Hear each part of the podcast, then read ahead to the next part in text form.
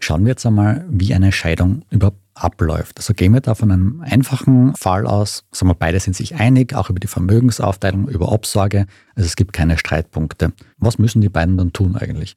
Ja, das ist eine gute Frage, weil das wird mir auch ganz oft gestellt, dass eben Menschen sagen, na, wir sind uns einig, was die wesentlichen Punkte betrifft, aber was muss ich tun, wo muss ich hingehen? Kann ich das vielleicht beim Notar, bei einer Notarin machen?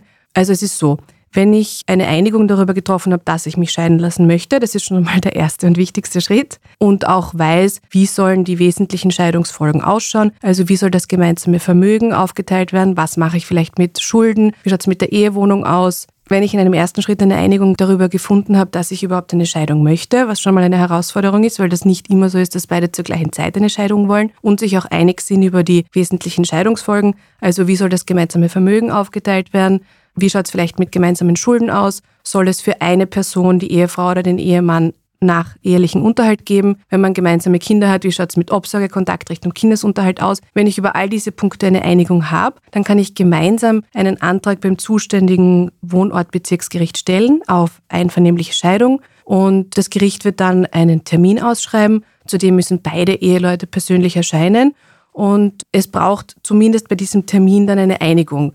Entweder kann man die schon vorher mitnehmen, man kann sie auch dort vor Ort mit dem Richter oder der Richterin gemeinsam formulieren und das wird dann dort protokolliert. Aber jedenfalls zum Zeitpunkt dieser Verhandlung müssen beide persönlich erscheinen und da braucht es eine Einigung. Und das Gericht, wenn man das alles hat, dann geht es relativ schnell. Man muss sozusagen auf diesen Termin warten, auf diese erste Verhandlung, die das Gericht ausschreibt und dann entscheidet das Gericht mittels Beschluss, dass die Ehe geschieden wird. Und jetzt nehmen wir mal das andere Extrem her. Also sagen wir, eine Frau kommt zu Ihnen, sie will sich einseitig von ihrem Mann scheiden lassen. Es gibt keinen Ehevertrag, es gibt ein gemeinsames Haus, ein Auto, zwei Kinder, einen Hund, einen Haufen Schulden. Wie gehen Sie dann als Anwältin vor?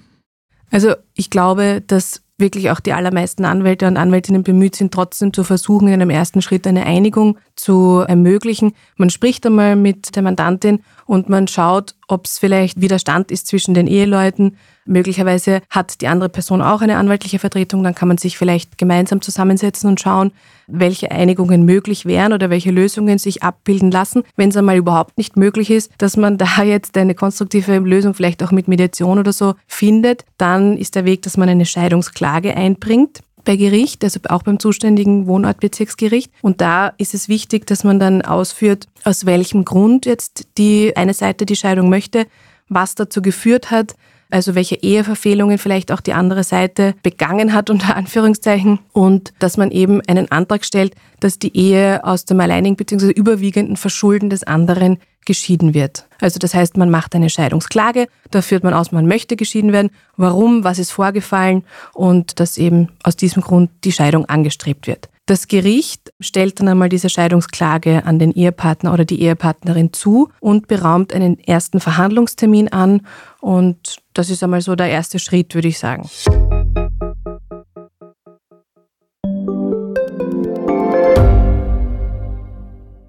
Reicht mein Gehalt für ein gutes Leben? Sind Sneaker und Uhren ein gutes Investment? Wie viel kostet eine Scheidung?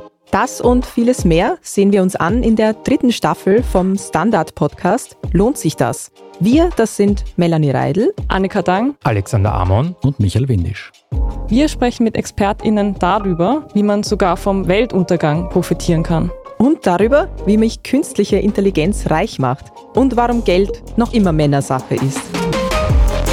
Lohnt sich das? Der Standard-Podcast über Geld findet ihr jeden Dienstag auf allen gängigen Podcast-Plattformen.